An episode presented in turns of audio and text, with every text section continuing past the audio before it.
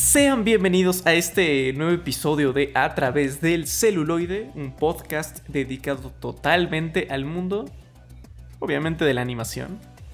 Y en este día, en este, bueno, ni siquiera es día, ¿eh? Porque esto se graba en la noche, en un viernes. Eh, todo ya está, ya, ya no hay nadie ni siquiera pasando por ahí, pero aún así que espero que tengan muy bonito día. Y pues déjenme presentarme una vez más. Yo soy José Olivares, uno de los coanfitriones de este podcast. Seguramente si, si es una segunda vez que nos eh, que regresan con nosotros, pues bienvenidos otra vez. Y si es la primera vez, pues un gusto, ¿no? Están, están en su casa, literalmente. Eh, toman una bebida caliente. Y pues quiero eh, otra vez darle la bienvenida a este colaborador que... qué, qué compadre, qué colega, ¿no? Que es Ramón. Ramón, ¿cómo estás? ¿Qué onda? Este, muy bien, aquí andamos. Como siempre, un gusto. Eh, y pues sí, como Jos dice, estamos en nuestra casita, ya es de noche, todo muy tranquilo y muy feliz. Y pues hoy los recibimos en un nuevo episodio. Y pues, a ver, Jos, ¿qué vamos a hablar hoy? Uy, pues vamos a hablar eh, de Quintessential Quintuple. No, no es cierto. no, si no sería como un clickbait muy grande, no. Eh, vamos a hablar de, de un cineasta eh, de un mangaka, eh, que pues seguramente eh, al, menos el apellido suena, el nombre en general, y para los estudiosos y aficionados de esto, pues seguramente hasta se quitan el sombrero, que es Katsuhiro Otomo. una persona que más adelante les diremos, entonces, como, como, como se, luego se dice por ahí, sin más preámbulo, vamos allá. Bueno, como ya mencionó Jos, hoy vamos a hablar de Katsuhiro Tomo. Katsuhiro Tomo sí es todo un hito en la industria de la animación y del anime. Y bueno, él es responsable de una pequeña peliculita que salió ahí en, en 1900, 1988 llamada Akira. Pero bueno, antes de llegar a eso, vamos por, por su principio. ¿no? Él nació el 14 de abril de 1954 en Tome, Japón. Y en 1972 se muda a Tokio, después de graduarse de la preparatoria, ¿no? Él siempre fue un aficionado del cine y del manga y pues a razón de eso decidió o quiso perseguir una carrera como mangaka. Y es así como pues el joven Otomo un año después saca su primer manga que se llama Gun Report, que está basado en un en un cuento de Mateo Falcone llamado Prosper Merime. Espero haberlo pronunciado bien. y bueno, en 1979 es contratado por la revista Action. Y es ahí donde empieza su carrera, especialmente como mangaka, y va a empezar a escalar muy rápidamente, ¿no? Eh, su primer manga ahí es Fireball, que bueno, es de ciencia ficción y nunca lo terminó, pero tiene, tiene un, dato curioso muy, muy bonito, ¿no? Y es que la computadora del manga se llama Atom. Personaje que ya, que ya se ha mencionado, ¿no? Aquí. Sí, una leyenda de, de bueno, de Osamu Tezuka, para que no lo recuerde, que proviene pues, de Astro Boy. Y bueno, en 1980 saca otro manga, que fue un éxito, que se llama Domu. Y en 1982 sale un manga que cambiará el curso de muchísimas cosas, que se llama Akira. Este. Eh, bueno, como aquí mi, compañero y lector de, dibujos chinos, eh, de, manga que le gusta a Ramón, pues bueno, Akira, seis volúmenes, se dice que son alrededor de 2000 páginas, creo, si, si no me mal recuerdo. Creo que sí. y pues básicamente la base, no solo pues de, de una obra seminal que se abra muchísimo, que si se habla de, bueno, de ciencia ficción, pues obviamente se habla de Ghost in the Shell y pues, también de Akira, ¿no? Y pues, eh, como, como, bueno, ahondará más mi compañero aquí, que ya lo he leído, yo, yo he de confesar que todavía no lo he hecho, no, he tenido la, el privilegio de tener los seis tomos aquí en mis bellas manos, pero ya pronto será. Pero bueno, eh, sin duda lo, interesante de Akira es, bueno, es esta obra de, de ciencia ficción que bueno, al menos hablando como su contraparte la película, la que salió en 1988, que es básicamente eh, una historia de ciencia ficción sobre la capacidad de, de poder controlar el poder de un ser superior, ¿no? y de cómo esto pues eh, puede llevar a, la humanidad, como ya es costumbre, a uno de los caos más grandes. Sí, y es que justo ahorita que, lo menciona Hoss, Akira, bueno, está inspirado en, en un, bueno, en Tetsujin 28, que curiosamente fue el primer anime de mechas y salió en 1973. Y es que, pues sí, abiertamente Katsuhiro Tomo ha dicho que, pues sí fue su fuente de inspiración y que al empezar a escribir, pues se basó en, la premisa de, esta historia y es que sí va de una arma secreta que es fabricada por el ejército y que pues en cierta forma tiene un paralelismo directo con Akira que pues al igual que Tetsujin 28 posee el número 28, ¿no? Y, y es que curiosamente pues Otomo dice que él, está, él pues empezó con esa idea y pues se tornó en algo completamente diferente. Dijo como esto, esto es como un retelling de, pues, de la historia de Tetsujin 28, pero desde mi punto de vista. Incluso ha dicho que, que Kaneda está inspirado en el protagonista de pues, dicho, dicha obra, ¿no? Y bueno, no solo de esta inspiración que, bueno, ya los más clavos dirían, ah, no, si tiene razón, acá yo, yo ya lo sabía o no lo sabía, pues muchas gracias por, por el dato, crack. Eh, yo creo que hay que mencionar algo desde ahorita, ¿no? Que es la cantidad de violencia que hay. Es una, Akira es una historia súper violenta, con muchísimos matices, con, con una profundidad que, bueno, eh, no solo, pues, evidente, en las primeras secuencias, al menos en la película, de ahí una explosión, que es obviamente un, pues algo súper japonés que ya lo hemos visto, que desde la misma explosión que, que le dio nacimiento a Gojira, el gran Gojira, eh, pues básicamente es el destructor de la ciudad, ¿no?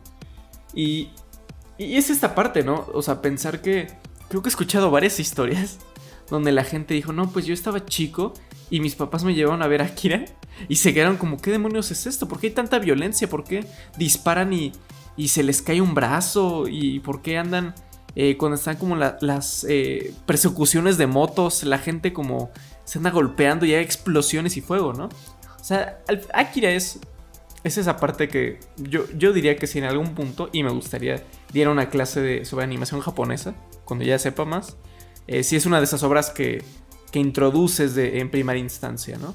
Porque es esa parte de cómo la animación puede no solo tener visuales sumamente espectaculares, sino eh, justo esa parte de trascender a lo que podríamos decir infantil, ¿no? Sí, claro, es que Akira pues en cierta forma sí marcó un punto y aparte, ¿no? Y, no solo por eso, porque viene mucho también en la carrera de Otomo, desde, pues sí, que empezó como diseñador de personajes, una película que se llama Armageddon, y luego de ahí pasó a ser, pues sí, una antología, que él empezó mucho haciendo antologías con otros cineastas que hoy son bastante conocidos, ¿no? Una de ellas, bueno, dos de ellas salieron en 1987, que son Neo Tokyo y Robot Carnival, y es que desde aquí se empieza a sentir ese, esa exploración, esa forma de expresar ciertas cosas, ¿no? O sea, por ejemplo, Neo Tokyo tiene pues dos grandes nombres aparte del de él. Uno es Rintaro, que si no lo conocen es pues cofundador de Madhouse y director de Metropolis de 2001 si no mal recuerdo, y Yoshiaki Kawajiri, que hizo Wicked City, y que en varias ocasiones se menciona que Wicked City ha sido inspiración o fue inspiración visual para varias cosas de Akira, ¿no?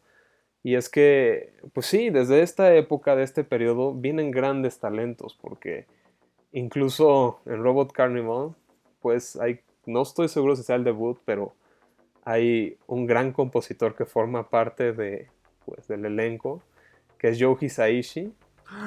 ¡Santo Dios! Sí, sí. El Joe Hisaishi ahí andaba desde joven, que, bueno, para quienes no lo recuerden, es el compositor prácticamente de cabecera de Ghibli.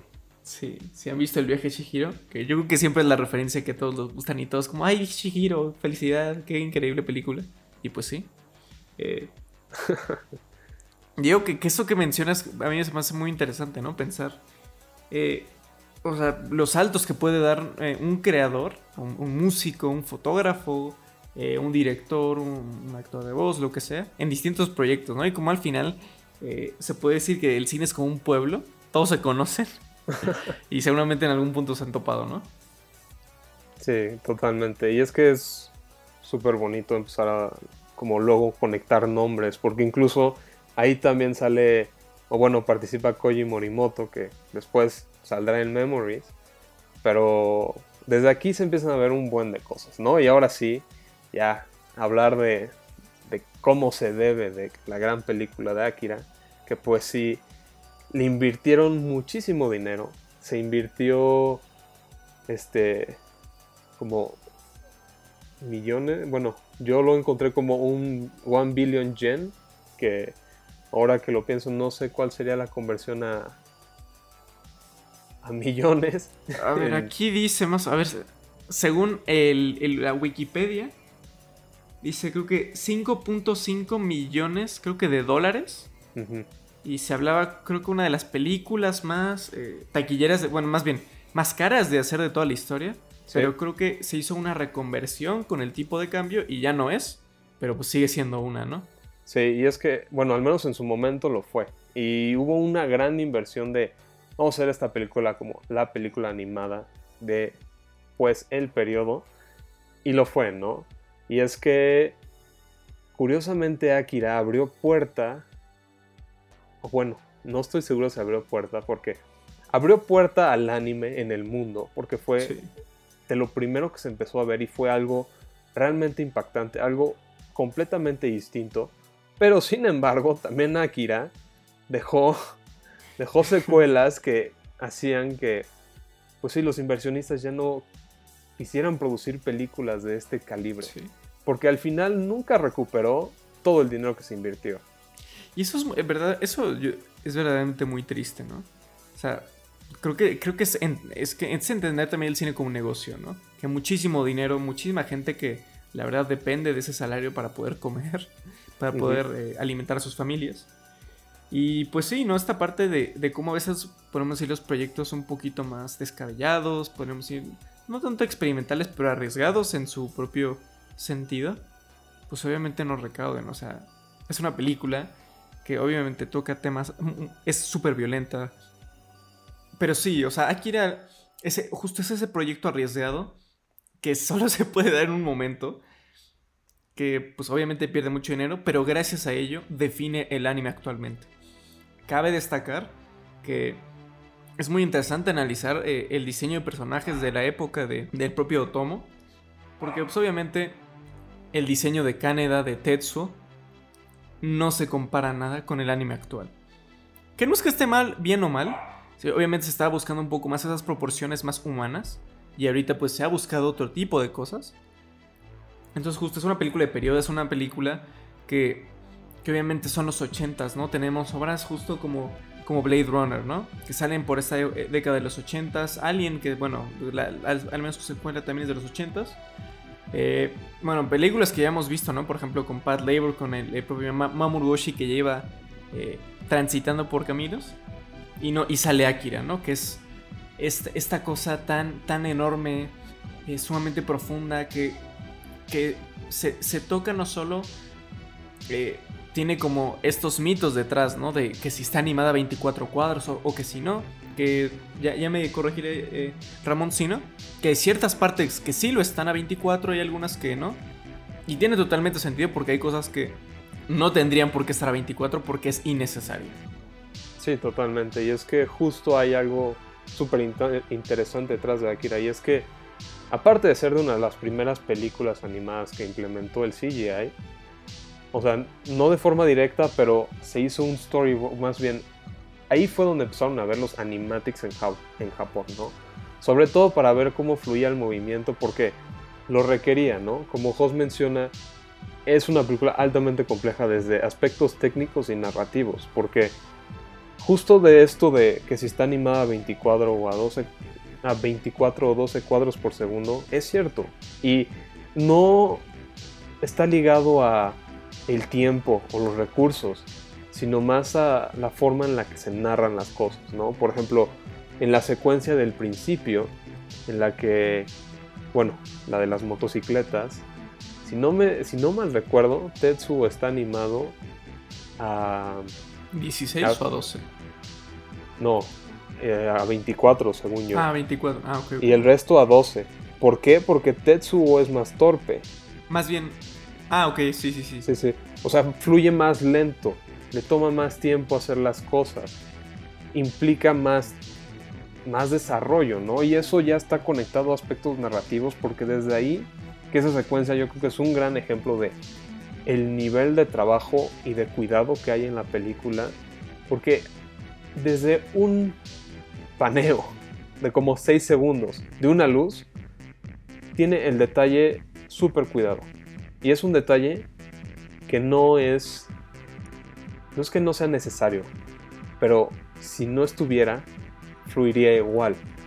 Y es que en algún momento llegué a ver un, un análisis sobre esta secuencia, que era frame por frame. Y, y es que sí, los animadores en Akira dejaron su alma ahí, se están luciendo, porque a pesar de que estén momentos animados a 12 o 24 cuadros por segundo, se nota una fluidez en el movimiento y se nota un cuidado excepcional, donde dices, este detalle de aquí no lo necesitaba, pero está. Todo se mueve, ¿no? Y creo que justo la secuencia del principio es el claro ejemplo porque te da toda la información que necesitas.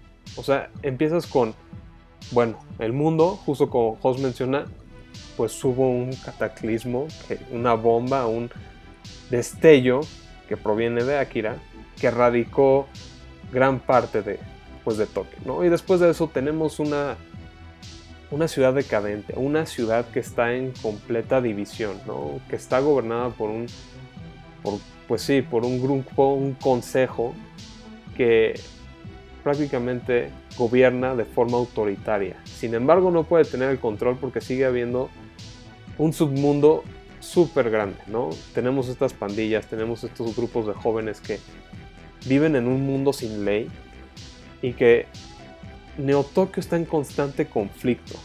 Que si no es revueltas por trabajo, que si no este, hay derechos de esto, que hay corrupción, que el otro, todo está muy mal, ¿no? Y justo cuando ves la, escuela donde estudian cada uno de los demás, dices, esto no es una escuela, es un parque de niños. Sí. Sí, es una posibilidad, básicamente. No, y, esta parte justo, tenemos esta, esta parte de, bueno, si, el gobierno está en control, pues obviamente, es, ¿qué están buscando, no? Pues están buscando otra vez la parte de Akira, ¿no? O sea, creo que, o sea, Akira siendo una obra tan eh, influyente que no lo he cotejado, pero a mí se me hace bastante obvio. Por ejemplo, eh, que, que, Evangelion obviamente está inspirado por la parte obviamente que es Neo Tokyo 3. Y por ejemplo, como Adam, eh, el primer ángel, que también se representa como que tienen los restos, ¿no? Y en Akira también son los restos de Akira, ¿no? O sea, están... Pues sí se juega con la parte de, de nosotros como humanos que estamos constantemente buscando poder dominar los poderes que están fuera de nuestro alcance. Con esta, cuando están criando a los pequeños que, están tratando de despertar el poder de Akira. Y, y para mí una de las, eh, yo creo que cosas más bellas y más crudas es cuando dicen, eh, hemos fallado, pero estamos un paso cerca, ¿no? O sea, es esta parte de que en algún punto, no importa si pasan años y años, la humanidad va a seguir, estar en esta constante búsqueda hasta que un día lo puedan. Puedan lograr contener el poder de Akira. Y si ya, ya sea que Tetsuo no lo logró, ya habrá otro, otro chico u otra chica que pueda contenerlo en su cuerpo, ¿no? Sí, claro. Y es que ahorita que mencionas a Tetsuo, tiene un viaje muy complejo, ¿no? O sea, porque, digo, hay un contraste entre la relación de Tetsuo y, y Kaneda, que es muy evidente tanto en el manga como en la película, ¿no? Y que a lo mejor a diferencia de la película en el manga se profundiza, pues, con mayor, o sea, se profundiza más también por el tiempo y la longitud que pues, el manga, manga tiene, pero en cierta forma llega un poco a lo mismo, ¿no? Tenemos a Kaneda que tiene que tener un viaje de, de, construcción y darse cuenta de que pues Tetsuo sí fue ese amigo que él quiso y que quiere, pero sin embargo en este viaje que lo ha llevado a tener un poder inmenso, ha ido perdiendo su humanidad poco a poco, ¿no? Y estamos hablando de alguien que dentro de los oprimidos era el oprimido, ¿no? Alguien que buscaba esta constante aceptación y este constante deseo de ser mejor que el otro, especialmente Canadá, ¿no? Y incluso desde, sí, al principio que, al primero que vemos en la mítica moto roja es a Tetsuo, ¿no? Y está ahí, pues, analizándola, contemplándola, emocionándose. Y Canadá le dice como es mucha moto para ti, ¿no?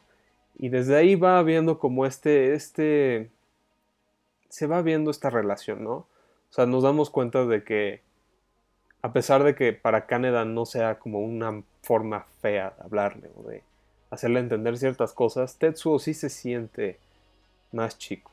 Se siente con una cierta, no impotencia, pero sí con un deseo de ser mejor, ¿no? Totalmente. es justo esta relación tan humana que va, de amistad, de esa total pues envidia que tiene y que pues son de, yo que de los distintos puntos donde se agarra Katsuhiro Tomo y donde puede tomar para ser una obra tan importante. Y bueno, pues obviamente no nos vamos a quedar hablando de Akira todo el día, porque lo profundizaremos después, con su debido tiempo. Y me gustaría eh, mencionar un... Eh, o sea, como esta parte que, que no sé si ya había mencionado Ramón sobre, sobre las... Eh, ¿Cómo se dice? antologías que se tiene. Y, pues, bueno, atraer a conversación una obra muy interesante, muy padre, que es Memories, ¿no? De 1995. Sí, y es que, bueno, Memories es una antología súper interesante y muy compleja que ya viene de pues, varias colaboraciones y experimentos previos, ¿no? Porque justo es curioso que pues sí pasara algo de tiempo hasta que pues empezar a hacer otras cosas Otomo, ¿no? Y es que Memories tiene bueno, está enfocada, son adaptaciones de mangas suyos y son tres cortometrajes que cada uno explora diferentes cosas de forma muy, muy interesante. ¿no? De hecho, en el primero que se llama Magnetic Rose, tenemos a Satoshi Kon como, como guionista, que ya había trabajado con Otomo desde antes, porque Otomo fue el que lo apadrinó y lo fue metiendo en cierta forma a toda industria del manga y del anime, y que incluso Otomo adaptó o bueno, adaptó una historia de Satoshi Kon que se llama World Apartment, Apartment Horror, que fue la primera película live action que hizo. Pero bueno, eso, eso de lado. Y pues sí, a ver, Jos, cuéntanos de Magnetic Rose. Bueno, yo personalmente, aunque, bueno, es dirigida por Koji Morimoto. Eh, personalmente, de, de, esta, de esta trilogía, bueno, este, de estos tres cortos, es mi favorito. Porque siento que combina mucho lo que ya tenemos de la ciencia ficción, ¿no? son elementos yo creo que súper clásicos de esta ciencia ficción, que lo hace muy bien. Eh, que verdaderamente, o sea, en los 90 ya podemos ver, yo creo que un dominio ya total y complejo de la animación 2D en celuloide. Eh, pues no solo por el, uso de colores, los movimientos, la animación, que de verdad es una joya. Eh, no me voy a clavar mucho esto porque pues estamos hablando de Katsuhiro Tomo y obviamente no le vamos a quitar el spotlight. Pero sí, sí profundiza mucho en esta parte de las memorias, ¿no? O sea, y yo creo que donde más se agarra el corto Memories. Eh, y que, bueno, como, como dijo Ramón, pues eh, Satoshi Kon está en la pluma. Que bueno, Satoshi Kon aquí también es un consentido. Todo un tipazo. Eh, y después tenemos a Tensai Okamura, que es que yo creo que este, este, es uno de los más curiosos para mí. Yo creo que no solo por la época que estamos viviendo, es porque se trata de un virus, ¿no? Entonces la gente se está muriendo y es este tipo que anda corriendo. Y no es por, no sé, jamás había dado odiado tanto a alguien en una, en una película. Bueno, tampoco así. Pero dice, por favor, güey, no. Te están diciendo que no vayas a Tokio. ¿Y por qué vas a Tokio? Estás matando a todos. Y, y, agarran a su abuelita y está en un helicóptero y es como, nieto, no vayas. Y es como, pendejo, cabrón, no vayas. Pero...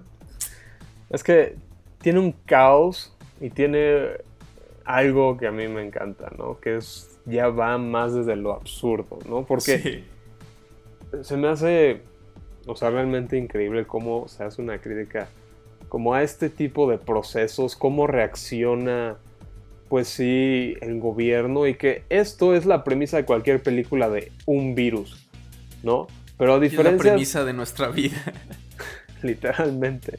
Pero siento que a diferencia de eso, aquí se toma con una ligereza en la que te permite decir, es que es tan absurdo como eso. Así como, pues sí, hay un sujeto que le dice, no vayas y ahí va y sigue y sigue. Pues digo, hay gente que hoy sigue saliendo a la playa con pleno COVID.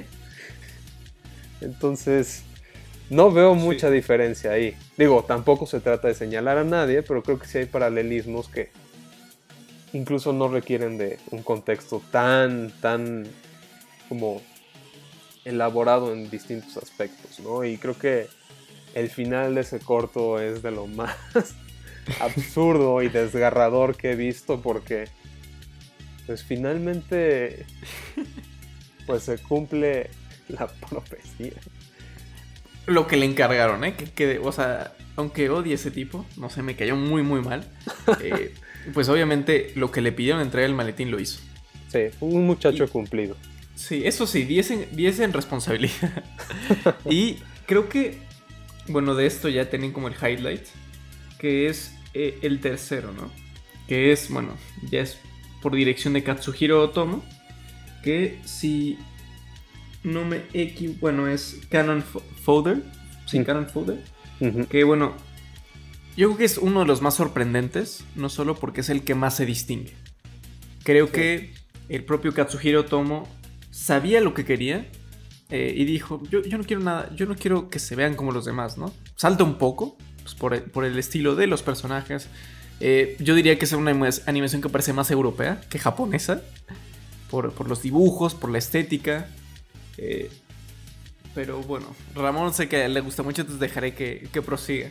Este, bueno, sí. De hecho, a mí personalmente es mi favorito. Porque. Exactamente. Rompe con varios estigmas, ¿no? Y aunque tenga un.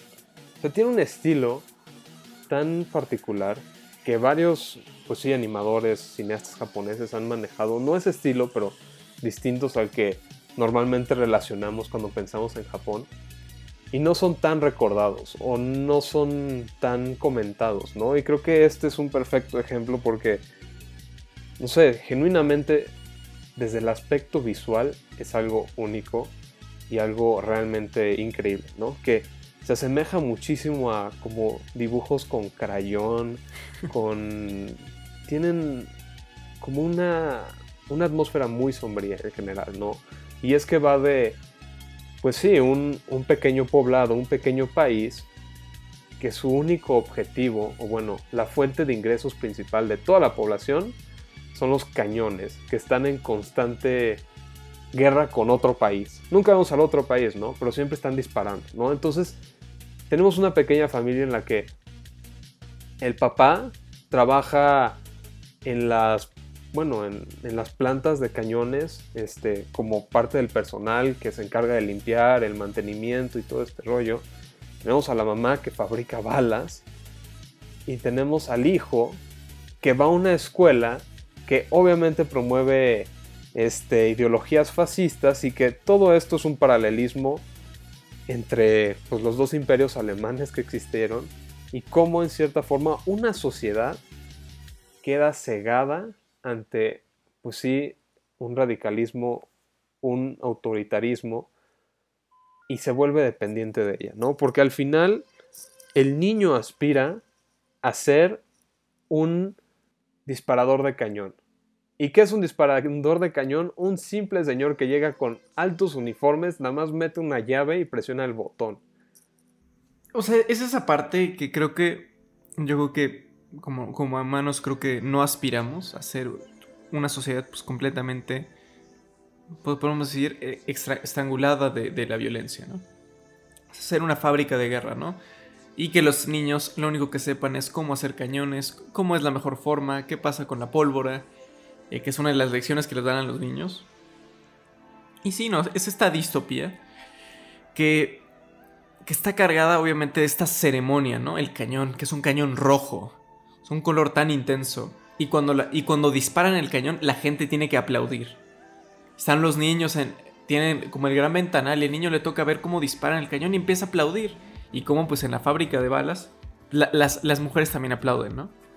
Eh, y pues sí se vuelve, o sea, esta parte de la fantasía del niño, eh, y yo creo que es creo que uno de los, aunque no es mi favorito, yo creo que es el más interesante, porque combina la parte de los crayones, porque hay una secuencia donde nos acercan, el padre toma el dibujo del pequeño y ve, y pues básicamente se dibujo a sí mismo como el disparador de cañones, ¿no? Entonces se está moviendo y se ve todo tan caricaturizado, tan infantilizado sobre matar gente, ¿no?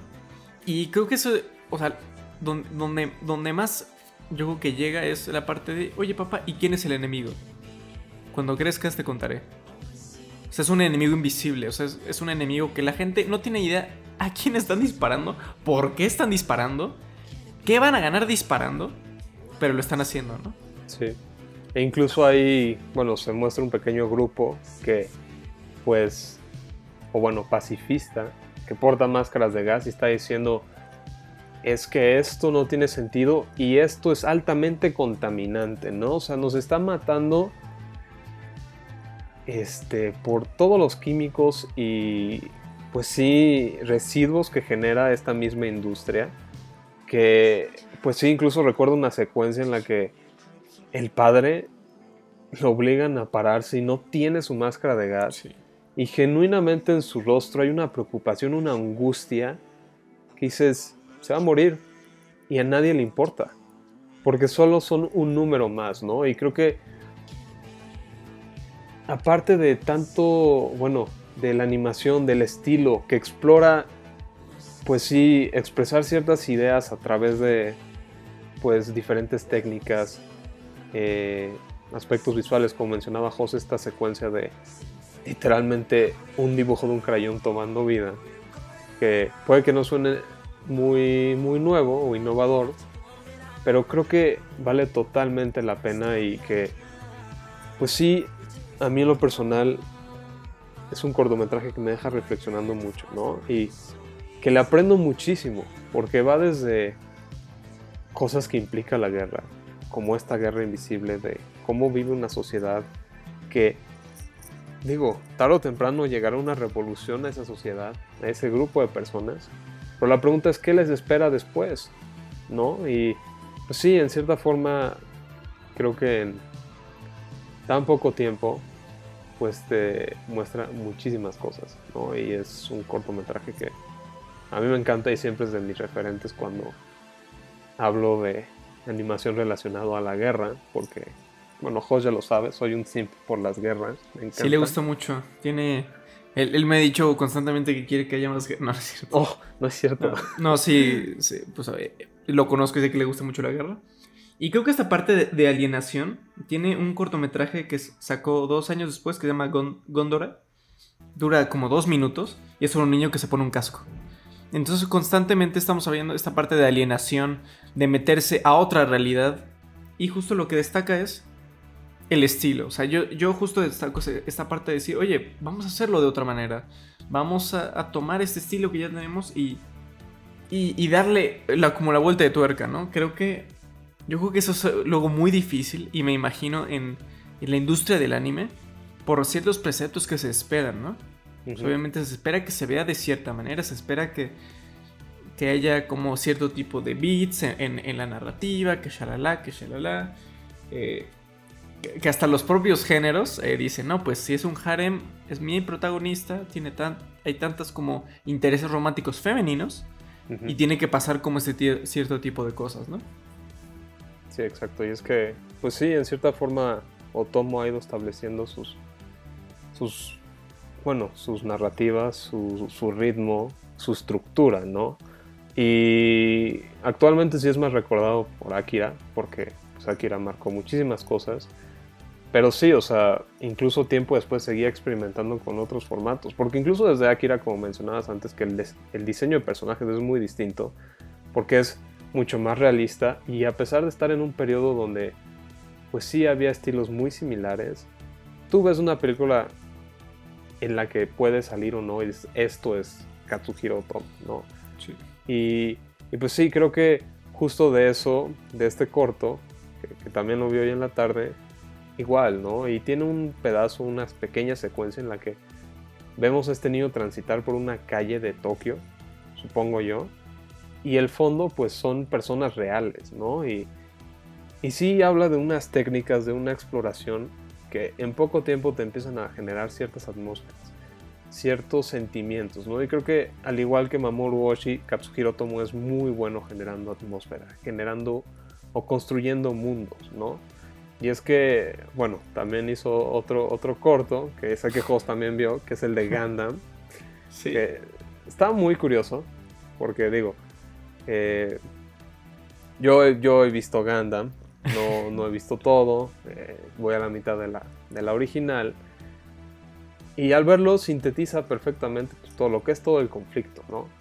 Ahora es un cortometraje que está hecho en su mayor parte, bueno, prácticamente en CGI, y que visualmente es interesante. Sí. Sí, totalmente. O sea, yo sinceramente siento que no es que destaque. Es, yo que es un proyecto, ¿no? Que hizo. Para mí como que no destaca mucho. Pero digo, o sea, eh, ojo, ojo con el nivel, ¿no? Aunque no destaque, es, es muy interesante, ¿no? O sea, visualmente es muy interesante. Aunque sea la cosa como puede ser más comercial, que solo sean explosiones, lo que hace Katsuhiro Tomo, ya quisiera muchísimos directores hacerlo así, ¿no? Que su trabajo como su, su, su trabajo más bajo o no tan conocido fuera al menos así. ¿Está acaso diciendo que Gundam es comercial? No, para nada, pues, no, para nada, para nada. No, Bueno, actualmente sí es un... Bueno, no sé que Eh, sé. Sí. pero- Está ahí una fábrica, ¿no? Una fábrica. Sí, hay un- creo que una fábrica de Gundam. ¿No estás hablando del mecha gigante que construyeron? No, o sea, es que lo busqué, lo- no sé, o sea, ya, ya me podemos cotejar después. Pero según yo había una fábrica de Gundam. Pero bueno, ya, ya veremos. Bueno, probablemente es de los, de los Gunpla que son, bueno, pequeños armables, pero sí, o sea, digo, realmente es un anime que toca temas muy complejos de la guerra y que, pues sí, a diferencia de, digo, en una guerra intergaláctica es a veces imposible no tener explosiones, pero pues sí, creo que sí es un cortometraje que existe, que es curioso que sea de Gundam sobre todo, pero que sí, digo, ya habiendo sabido como de lore y ciertas cosas, toma un giro curioso porque, pues sí, a diferencia de que en la serie, aquí tienes a tus dos protagonistas, que son el mecha rojo, que el cometa rojo y el Gundam, explotando y todo vale, ¿no? Entonces, sí, bueno, hasta ahí nuestro pequeño análisis de- del corto de Gundam. Y tiempo después, bueno, ya un año después, bueno, 2001, va a colaborar con Rintaro y va a ser el guionista de, de una de mis películas animadas favoritas, que es Metrópolis. Y que digo, o sea, solo pienso en eso y es un combo increíble. Porque es una adaptación de un manga de Osamu Tezuka. Pues sí, adaptada por Rintaro, que es un gran director. Me lo demostró con esta película. Y pues sí, con un guion de Katsuhiro Tomo que simplemente hace una historia realmente interesante, compleja y muy reflexiva, ¿no? Que totalmente la recomiendo. Sin embargo, no abordaremos a profundidad de ella hasta porque pues sí, evidentemente no la dirigió él. Y Sí. bueno, tres años después es cuando sale su última película como de gran presupuesto. De hecho, tuvo el mismo presupuesto que Akira, que se llama Steamboy, que está situada en una Inglaterra este steampunkera, o bueno, steampunk. Y va de un joven, pues sí, que es inventor y se muda a la ciudad y pues es un mundo totalmente increíble. No quisiera abordar mucho porque no quiero dar spoilers y, quiero, y creo que vale la pena que Jos la vea porque tiene cosas muy curiosas, ¿no? Y creo que jamás había visto en mi vida ver calderas siendo animadas de una forma tan preciosa, ¿no? O sea, literalmente el vapor, cómo funcionan las máquinas, todo se siente increíble, ¿no? Y además de eso, esta película también tuvo innovaciones en animación porque fue animada en un entorno 3D para después ser como, eh, bueno, pasada a celuloide, ¿no? Y es que es muy curioso porque de hecho, pues sí, los movimientos de cámara los generaron con la computadora. Y por eso es que tiene como ciertos movimientos en persecuciones, ciertos ángulos que de otra forma no serían posibles porque realmente ir animando sin tener idea de un tracing es un infierno. Entonces, pues sí, Otomo ahí anda, bueno, estuvo todavía experimentando y en los últimos años sí ha estado bastante, bueno, no inactivo, ¿no? Porque pues en el 2006 hizo la película live action de Mushishi, otra joya. Y luego en 2013 hubo... Ah, no. Un 212, ¿no? Un corto, otro corto. Ah, sí, que se llama Combustible. Que no lo pude encontrar, no lo pude ver. Sí, no está, no está en el YouTube. No, no está disponible, pero ya me acuerdo lo que iba a decir. Y en 2003 salió Short Piece, que es una recopilación de mangas suyos que fueron animados por no recuerdo si él está partícipe, pero pues sí, varios, varios directores, ¿no? Y digo, ha tenido una trayectoria realmente extensa. Ha hecho muchísimas cosas. Sí, justo, o sea, es un innovador, ¿no? Ante todo. Que, o sea, digo, pensar en, o sea, cuánto, cuánta historia, ¿no? Se, se pasa por un mundo como es tan amplio y pues obviamente luego pasa que muy pocos son los que destacan y pues Katsuhiro Tomo es uno de los que destacan, ¿no? Sí, totalmente. Y sin embargo sigue siendo de los más olvidados. O sea, a mí se me hace súper padre. No he visto toda su filmografía, pero yo creo que sí la gran mayoría. Y siempre le aprendo algo, ¿no? Y aparte de aprenderlo, lo disfruto, que es lo que, lo que más me gusta, ¿no? Porque creo que a veces es difícil encontrar algo a lo que le aprendes, pero que genuinamente lo disfrutes y te guste, ¿no? Y es que, pues sí, o sea, desde Akira que tuvo muchísimos aspectos muy complejos, que va desde la construcción de su mundo, la atmósfera, la forma en la que representa la guerra, conflictos internos, eh, el submundo. O sea, es realmente enorme, ¿no? Y en el manga el conflicto ni se diga, porque si la película tiene maravillas técnicas y narrativas utilizando la animación, pues el manga realmente aborda muchísimas relaciones y las profundiza de una forma muy muy interesante, ¿no? Porque tenemos personajes que en la película a lo mejor no resaltan mucho o ni siquiera salen. Por ejemplo, recuerdo el payaso que sale al principio. Eh, en el manga hay una relación entre él y Kaneda muy interesante y compleja porque va de odiarse a muerte siendo dos pandillas opuestas a tener que aliarse porque ya no hay de otra, porque el manga se divide entre un mundo de pre-imperio Tetsuo Akira y post-imperio Tetsuo Akira. Y ambas versiones son muy interesantes, ¿no? Porque en una vemos al mundo, bueno, a Tokio irse en decadencia y otro lo vemos en la decadencia total tratando de surgir. Y sin embargo, aunque las cosas lleguen a fluir de una forma, porque tampoco quiero espolear el manga, pues el ser humano sí está destinado a seguir un ciclo.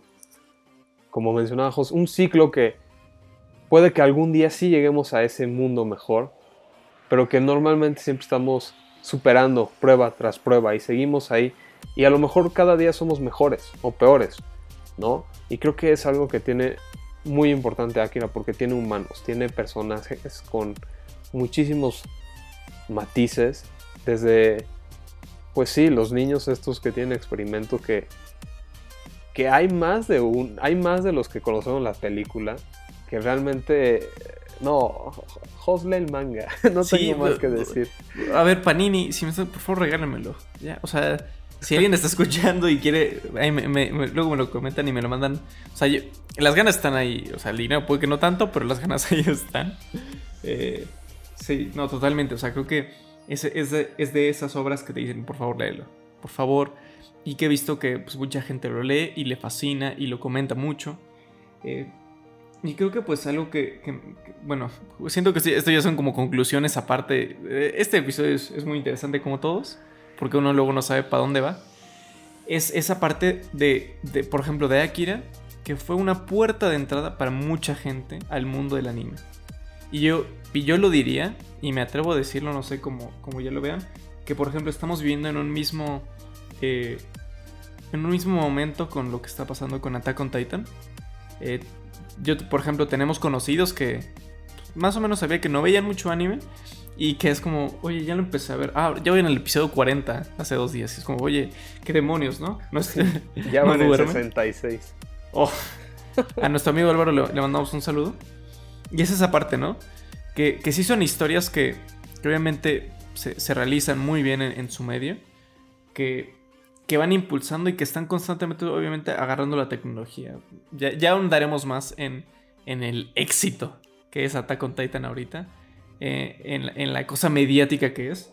Pero no sé, por ejemplo, eh, hay un, un, video que se hizo muy, muy viral, que es cuando, eh, al menos en la tercera temporada, es cuando Levi básicamente anda volando por ahí.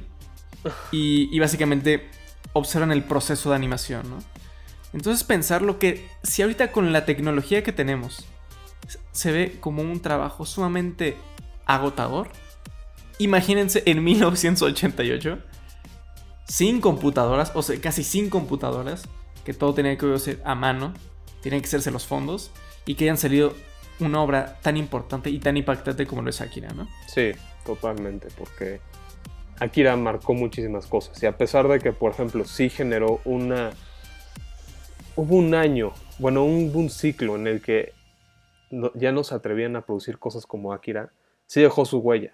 Porque gracias a eso es que surgen pues sí, Ghost in the Shell y Neon Genesis Evangelion con propuestas nuevas que a pesar, o sea, van desde un anime enfocado mucho más al lado artístico en cierta forma, más experimental, ¿no?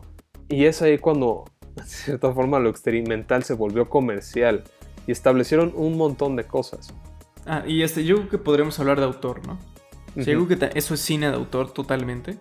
Bueno, quien no esté familiarizado es obviamente cuando una ves una, una obra fílmica, podríamos decir, una obra audiovisual, donde claramente pues el estilo de un director eh, como que sobresale, ¿no?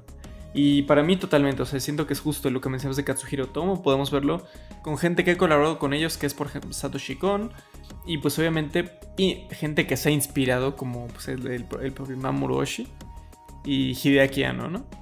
Sí, y como ellos hay muchos, ¿no? Y es que empieza a haber una generación muy interesante en los 90 especialmente que también se considera una de las épocas doradas del anime.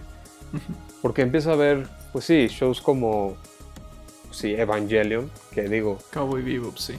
Cowboy Bebop, este Serial Experiments Lane, Fully Cooly. Ay, bueno, varios. Ahorita se llama Proxy. No, hay uno que se llama Proxy. Ergo Proxy, según después. ¿Desde los 2000? Según de los 2000. Este, pero sí animes de este, de este estilo, ¿no? Y es curioso ver cómo todo este rollo generacional ha ido cambiando. Porque actualmente, en, pues sí, un poco en la industria del anime actual, la ciencia ficción no es lo que predomina. Y digo, obviamente hay shows muy padres que tienen ese estilo, pero que ha ido cambiando muchísimo, se ha ido por rumbos que sí son muy distintos a los que se planteaban en un inicio en los 90s y 80s, por ejemplo, ¿no? Entonces sí es muy interesante ver como toda esta retrospectiva de dónde vienen las cosas y las cosas que van a venir, ¿no? Porque pues Katsuhiro Tomo no ha muerto, ahí sigue vivito goleando y tiene, tiene dos proyectos muy interesantes que se han anunciado que no se sabe la fecha, pero bueno, el primero es la realización, o bueno, el estreno de su nueva película que se llama Orbital Era, que está situada en una colonia espacial. En el 2009, 2019 salió el, el, trailer, si quieren verlo. Bueno, el teaser eh, dura como un minuto. Ah, pues sí, el teaser. Nada más construye hype y dices, ya que quiero que salga esto. y pues la versión seriada de Akira. Que pues, a ver me emociona ver lo que va a hacer ahora. sí. O sea, al final, justo, o sea, Katsuhiro Tomo, pues ahí sigue. Afortunadamente vivo. Y pues justo son estos episodios que no nos quedamos ahí, porque como un, es un, artista que sigue produciendo, pues siempre le podemos agregar cosas y seguir analizando, ¿no? Sí, totalmente, y que vale muchísimo la pena estudiarlo, aprenderle cosas, porque sí, realmente algo con lo que siempre me quedo es cómo en cierto periodo todos se conocían y de, ahí salieron muchísimos que han propuesto y han experimentado y han hecho muchísimas cosas que pues han marcado la industria permanentemente.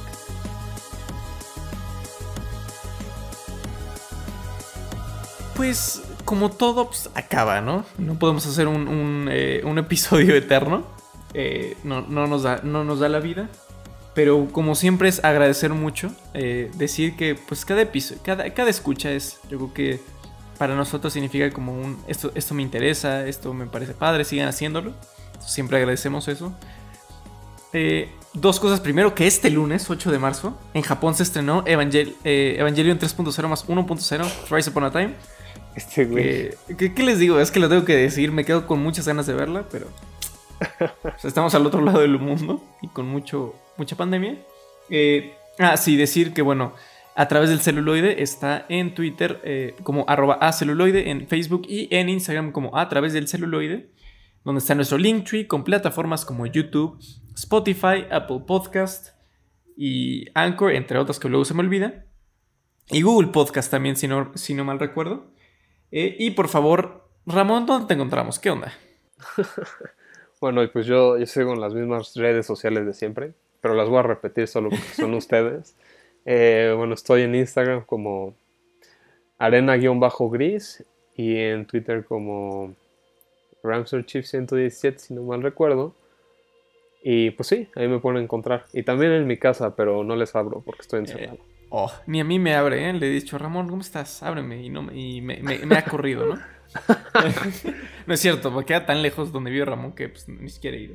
¿Cuál lejos? Eh, no, sí está lejos. Y yo bien que he ido. Ah, sí, pues bueno, ahí, después discutiremos, ¿no? Eh, y bueno, yo, les digo que me pueden encontrar en Twitter como arroba José Iván o 202, en Instagram como caja de dibujos, donde pues ahí va un poco más la producción. En mi OnlyFans, no, no es cierto, OnlyFans no. Oh.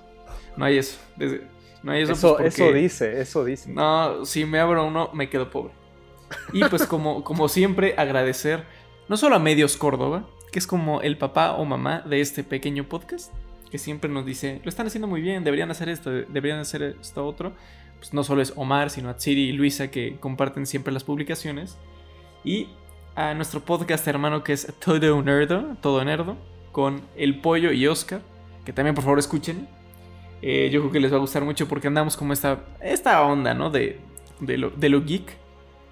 Y pues, ay, como siempre, agradecer pues, porque nos escuchan. Estamos totalmente agradecidos. Les mandamos un besazo y un abrazo. Y pues nos vemos en el siguiente episodio de A través del celuloide. Muchas gracias. nos vemos.